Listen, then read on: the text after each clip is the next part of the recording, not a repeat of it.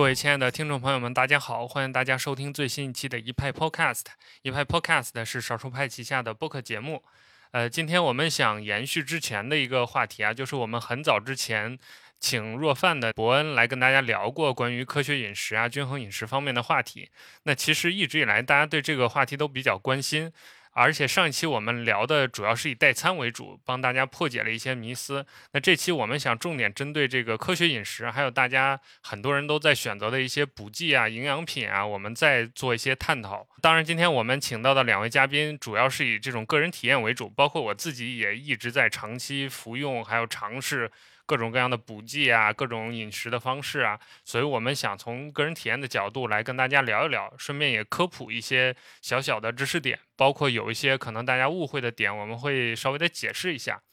呃，所以今天和我们聊天的两位朋友都是大家的老熟人了啊，都参加过我们节目好多次了。第一位是我们的产品经理 Sam，Hello，大家好，我是 Sam。呃，第二位是我们电商的负责人问路，Hello，大家好，我是问路。这个问路活全啊，魔术的跟我们聊过，然后之前讲故事跟我们聊过，这回做这个饮食的节目也跟我们聊。呃，这里要稍微解释一下，就问路之前在来少数派之前，刚好参与过一个和科学饮食相关的项目。那我们还是先请问路稍微讲一下这个经历吧。对，当时我刚从那个魔术公司离职，然后我有一个朋友，他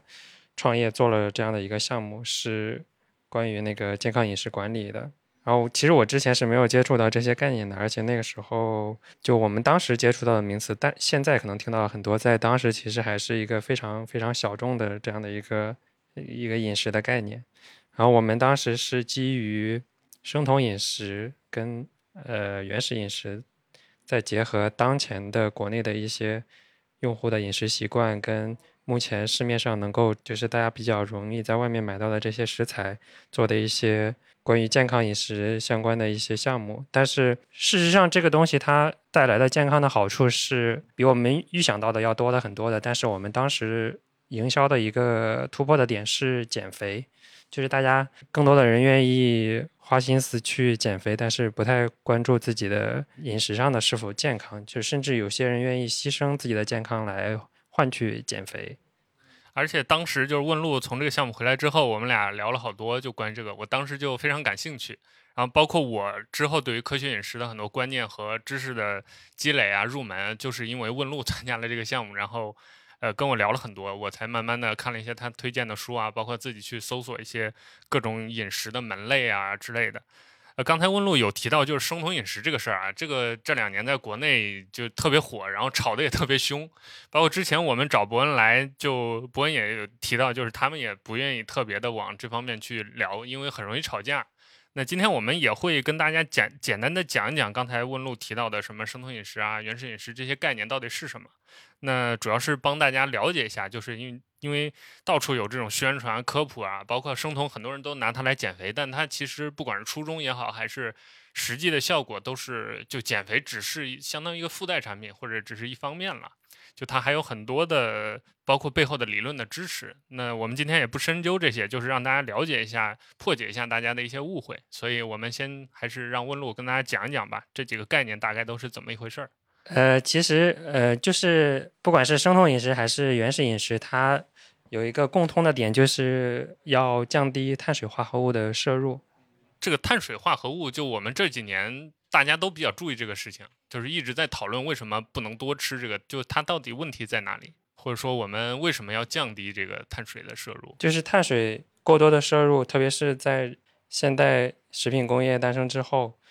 然后我们摄入到的那个碳水化合物还是精致的碳水化合物，它会造成血糖。快速的升高，对，然后会对胰岛素、对胰腺是有一定的影响的，然后也会造成一系列的，例如肥胖甚至糖尿病相关的一些健康问题。这个生酮饮食，大家可能相对都听到的比较多，因为生酮饮食一个是强调低碳水的摄入，再一个其实就是强调脂肪功能嘛。那另外一个概念就是原始饮食，这个可能大家偶尔能见到，但是就不太了解了。它俩有什么区别吗？呃，其实。生酮饮食里面是比较抵触糖的，呃，然后对碳水的对碳水的摄入量要求也非常的低。然后原始饮食相对来说是相对温和一点，就是它是基于就是人类在没有现代文明之前的一种状态，就是在自然界当中的一种饮食的一种结构。就比如说，你你其实，在自然界当中是会摄入到糖的，对，就是它对糖的控制没有生酮饮食那么极端。就据我了解，好像原始饮食什么果糖也是可以吃的，包括有一些生酮不吃的一些东西，它也是可以吃的。就是它更偏向于就是呃自然界当中能够获取到的食材，而不是这种精加工的这种食材。那你们当初在做这个项目的时候，就是你也提到是以减肥来宣传的嘛？就是为什么生酮饮食可以减肥？包括现在很多人拿生酮就是来减肥的嘛？就是它这个原理大概有没有可以跟大家分享一下的？其实它就是把你身体的代谢模式从一种糖代谢的模式转变成了一种脂肪的代谢模式。把你的主要的功能从糖的功能转变成了脂肪的功能，对，原理就是这样的一个很简单的原理。但是其实背后是有很复杂的营养学的，但但目前其实还是有争议的，就是不是所有的人都会都支持这个观点的。对，之前我一个朋友他就健身嘛，然后就尝试生酮饮食，然后有很长一段时间就是对这个淀粉类，不是不是淀粉类，就是对 GI 高 GI 的食物摄取的很少。然后他后面就导致了一个是，呃，感觉思维不如以前敏捷了，还有一个就是造成了很多一个皮肤问题，背上起了很多疙瘩，然后最后他就恢复了，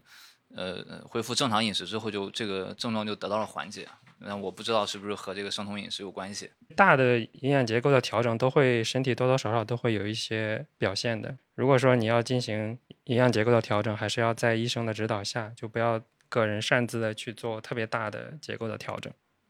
就我之前也有试过不同的饮食习惯的切换嘛，就中间那个适应的过程，就确实是身体能感受到的，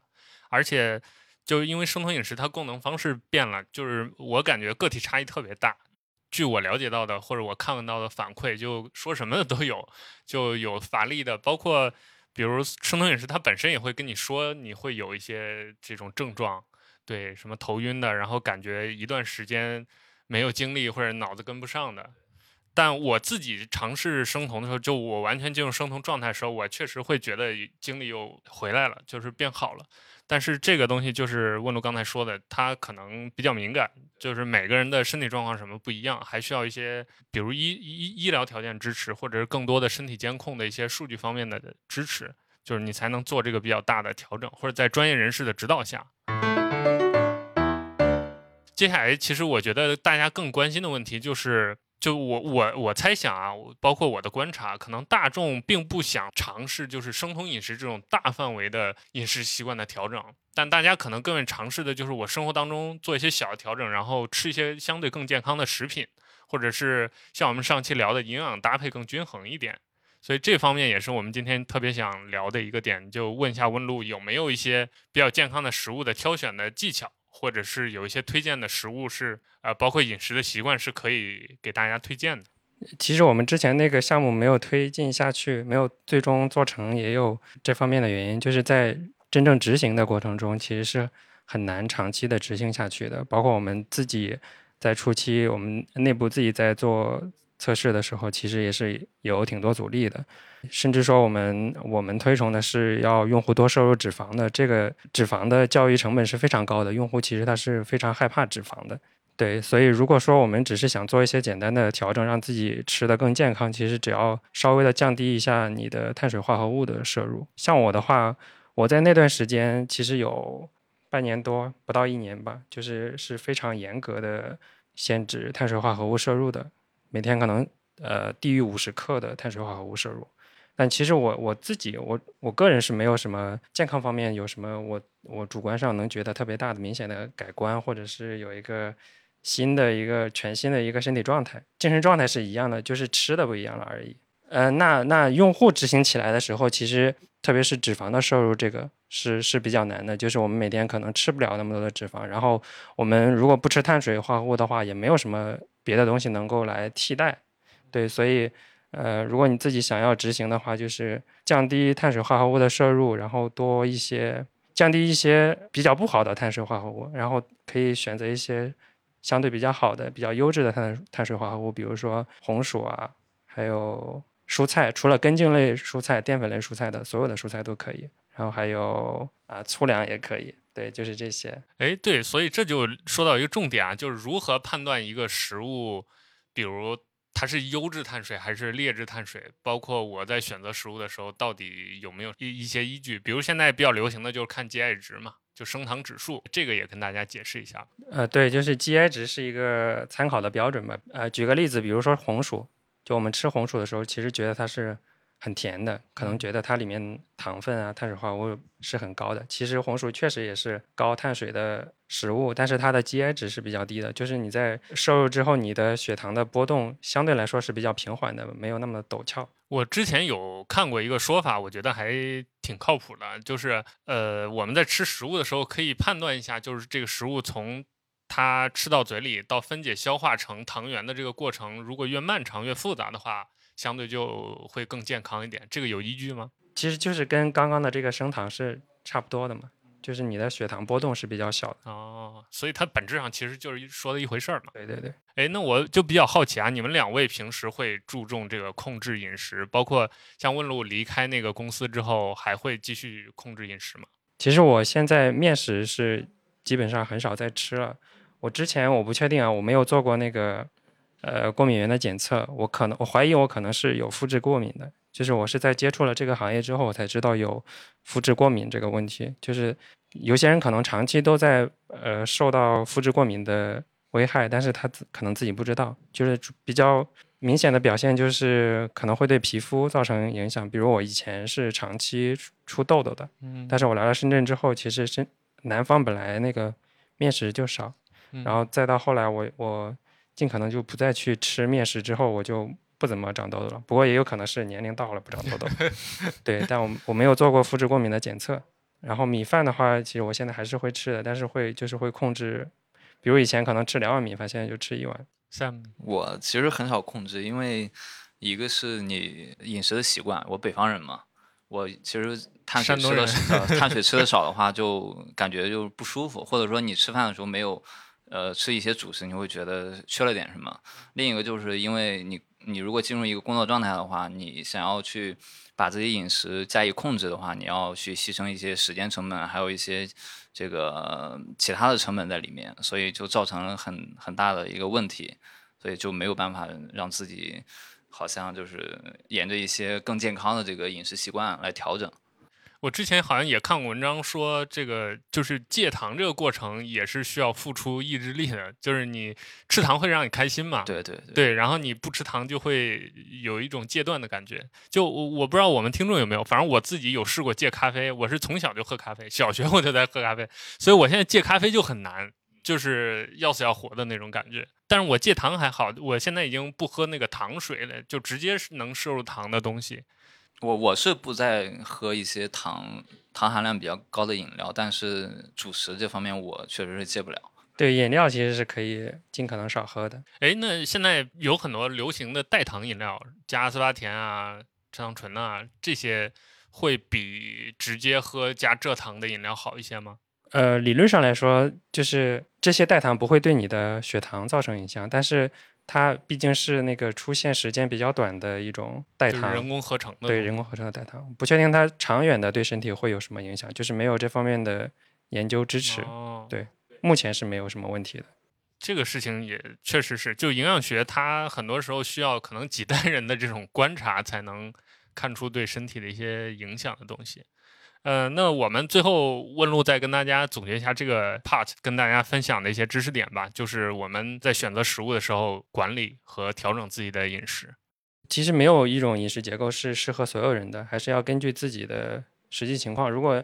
你本来你就呃长期摄入碳水，然后对你的身体没有任任何影响，然后你也没有肥胖相关的问题，其实也没有必要做太多结构的调整。嗯。对，但是如果你遇到了一些问题，想要做出调整的话，就从碳水化合物开始就可以了。哎，这个是一个比较简单的办法。当然，其实这个少吃碳水，很多这个我们听众道理都懂，但是确实可能最大的问题是执行吧，就对对对。因为 舍不舍得少吃或者说你坚持不下来，你可能有一时兴起去尝试了，对对对然后过几天之后你你就什么我我不在乎这 些对放飞自我，对对，而且就是我感觉你越是有一段时间不吃，你过一段就特别。想，然后报复性的去，嗯，对，而且尤其比如过年的时候，我我我也是，就我可能一年都没有吃过面了，但是过年那天又天天吃面的那种感觉。对。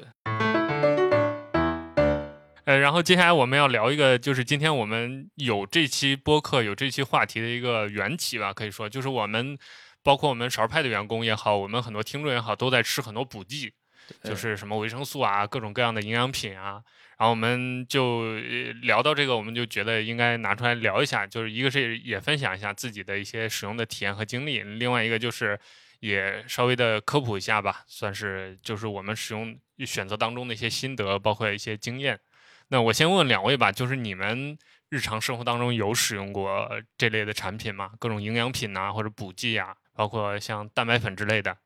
其实我我很少摄入补剂了，我只有在就我说特别严格的执行生酮的那半年期间是有补充一定的补剂的，那刚好你那段时间在吃什么？好像有一个 B 族，然后有一个镁，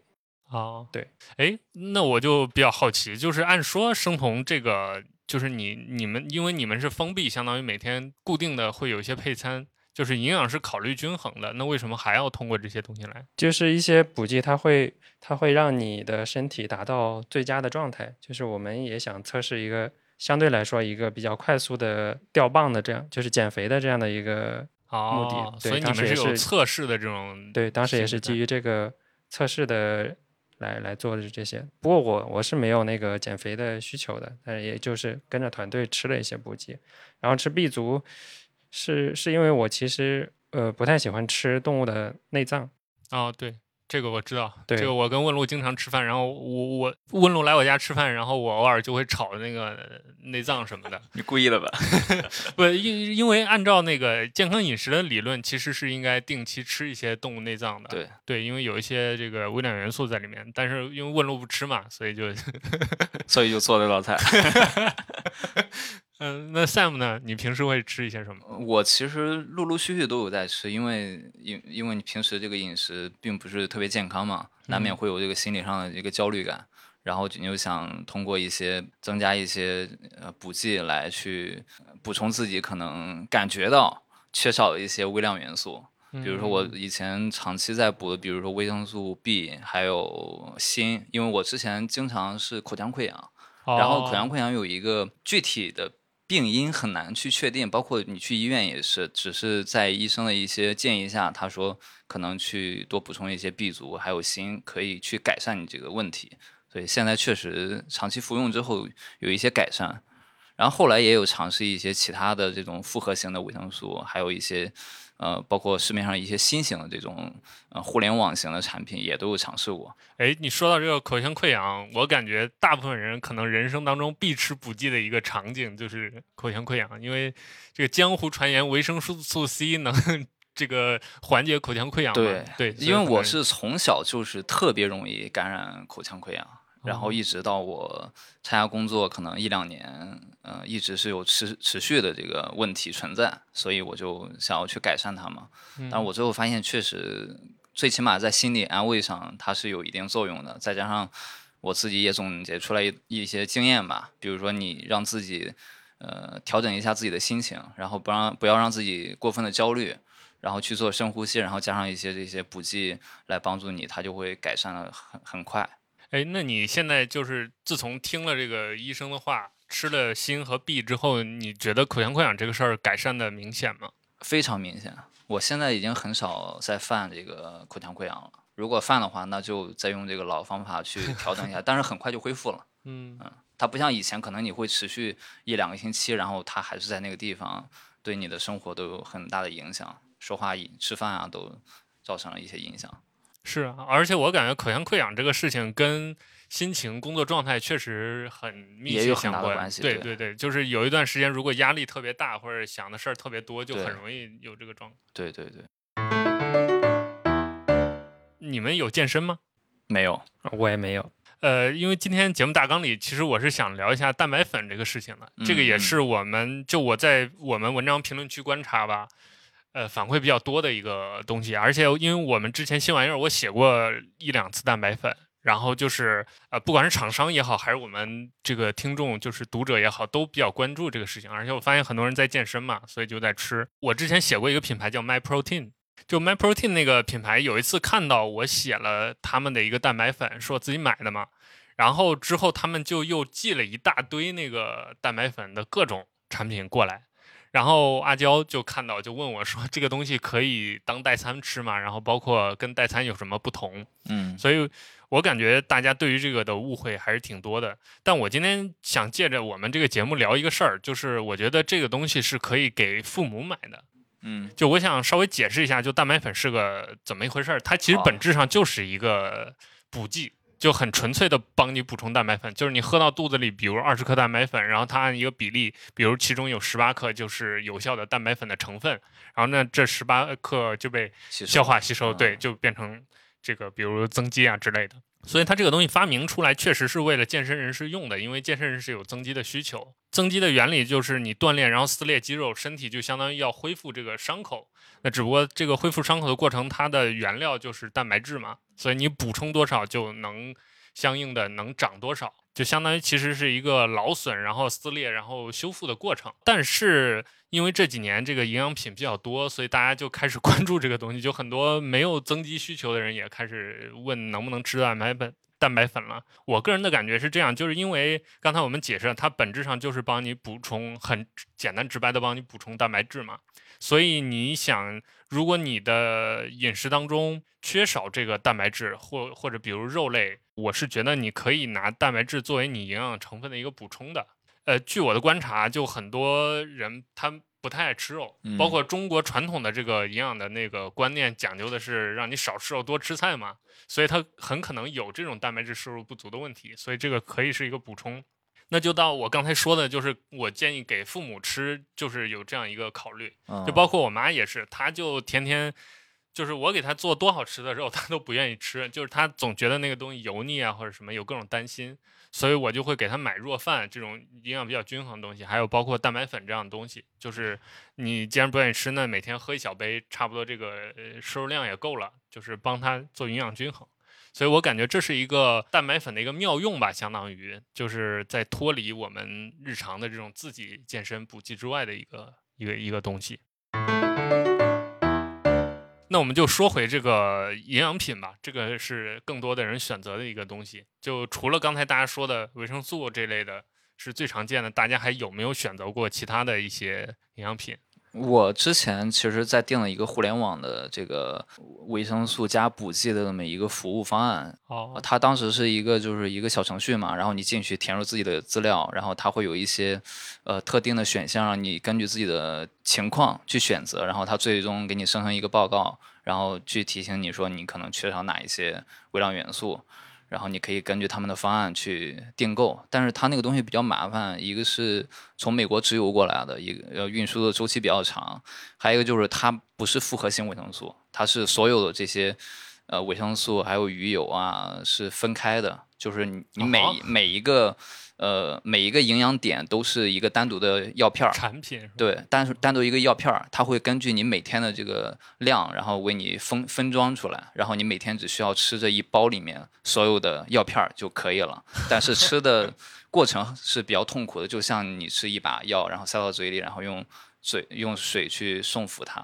哦，是这样那子这听上去确实有点麻烦。对，就比较麻烦。然后我我陆续买了几个月，然后后来就呃嫌太麻烦了，就放弃了。那刚好问问 Sam 吧，嗯好像你就是喜欢经常包括海淘啊之类的买一些这种维生素补剂，你这个目的是什么？就是因为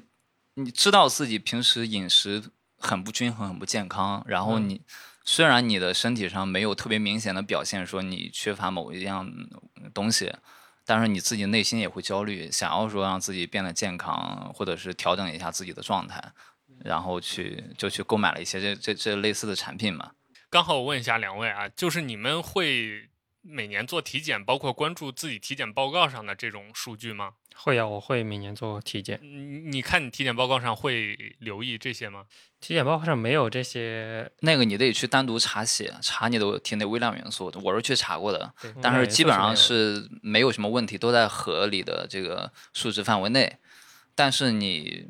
自身可能会觉得我最近状态不佳，但是它数值上 它是正常的，但是你啊就觉得你状态不佳，对不对？你可能就想去找一些其他的方式去解决这个问题。所以你吃完你刚才提到的那个营养产品之后，感觉身体有什么变化吗？我觉得这类产品吃完，你很难从身体上感知到它有特别明显的改观，更多的可能就是一个是心理作用，另外一个就是你需要一个长期、长时间的一个验证，再去看自己状态有没有呃一个改观吧。我提到这个，其实是因为就之前我体检总是白细胞略低一点点，嗯然后这就说明免疫系统可能会有一点点潜在的问题嘛。然后我也是遵守医生的建议，就吃 B 类的，包括叶酸之类的。这算是我人生当中为数不多，就是在我有医嘱的情况下，定向明确去补充某一类这种微量元素的一个体验。然后吃了一段时间，确实那个体检的数值就回到正常的线上了。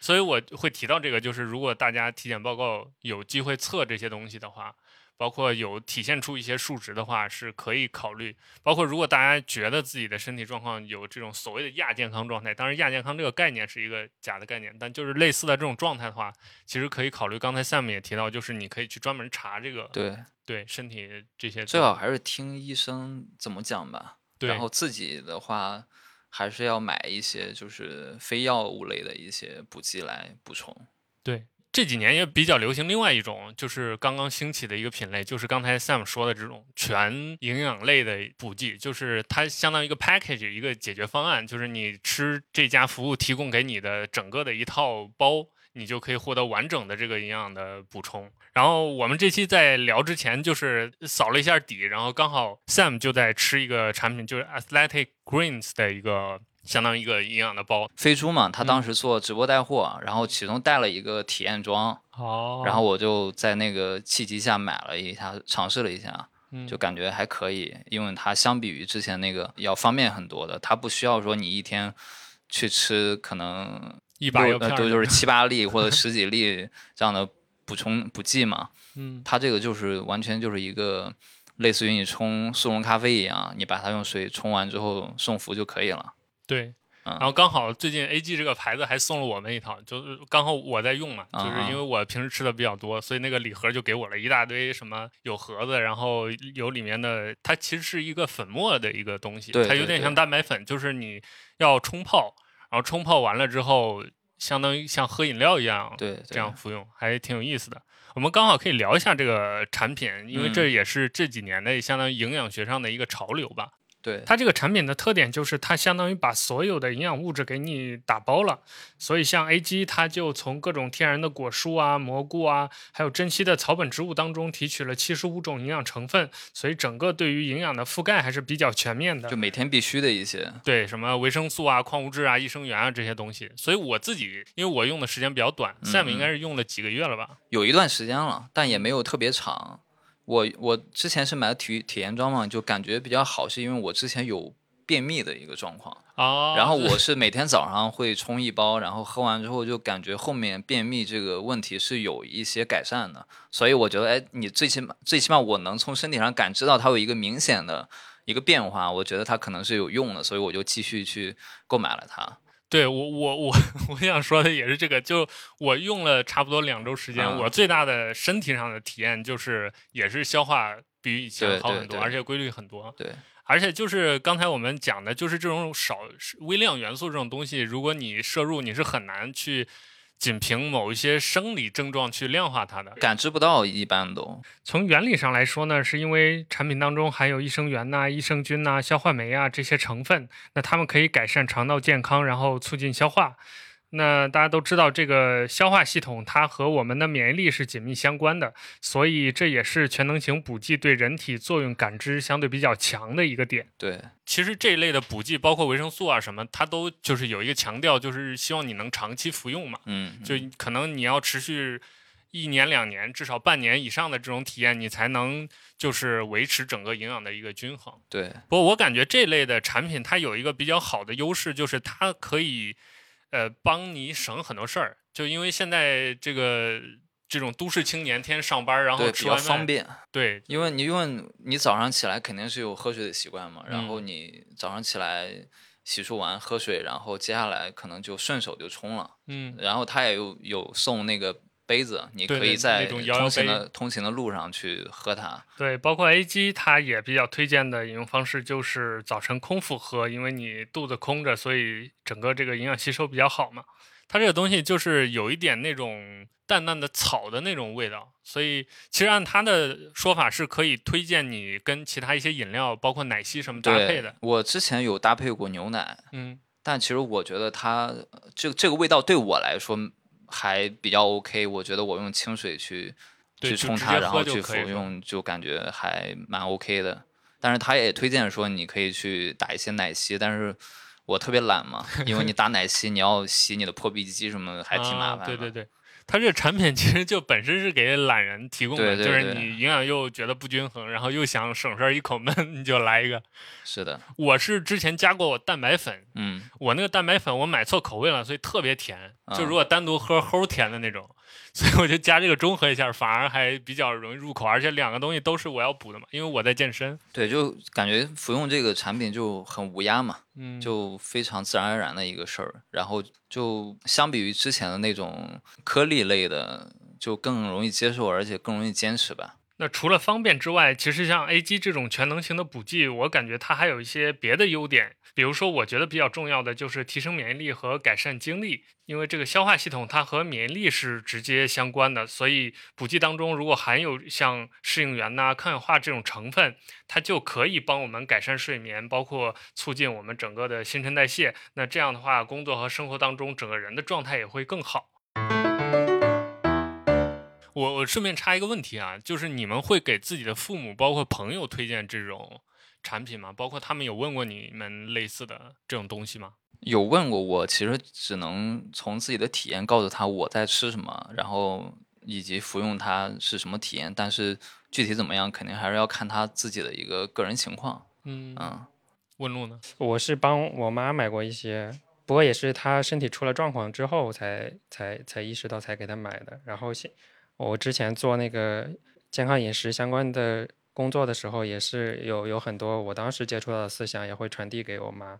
其实她调整起来挺，就是她她可能一辈子都是按之前那个方式来吃的，现在让她调整其实是很难的，嗯，但是也会也会不注断的意一些。对不断的跟她强化这些东西，就让她尽可能去注意。我我我也差不多是这种感受，就我妈也是以这种米面就碳水为主的这种，这样。对对对，所以就跟他们说，你少吃一点米，少吃一点面，还是一个挺挑战他们的一个状况。呃，非常难，嗯，可以说，你尤其像我们山东那边，它不光主食是米面，它就连喝的汤都是米面做的。对，河南其实也是这样的。对，它是碳水加碳水的这个食物组合。这个事情就很难搞，就 然后你不让他吃嘛，他会觉得不舒服。你比如说，你这顿饭不喝个稀饭，嗯。他觉得不行，缺点什么东西，难受。所以，所以我我我也是因为有这一系列的，可能就是岁数到了嘛，有这一系列的家庭的经历，包括自己呃服用这些产品的一个经历，我才想到刚才一些问题，比如说。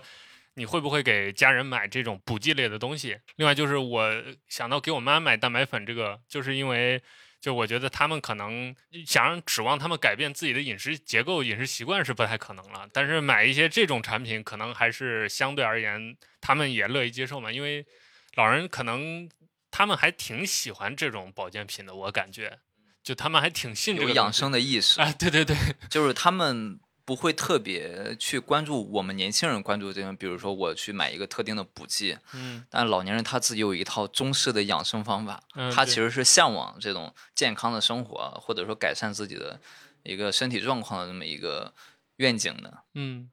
对，所以前两天不是有个新闻嘛，就有一个小伙儿，就因为现在长辈不是都很信那种微信谣言嘛，就震惊那种标题，然后他就仿照那个标题写，就他想给他爸妈买那个电动的那个嗯冲水马桶，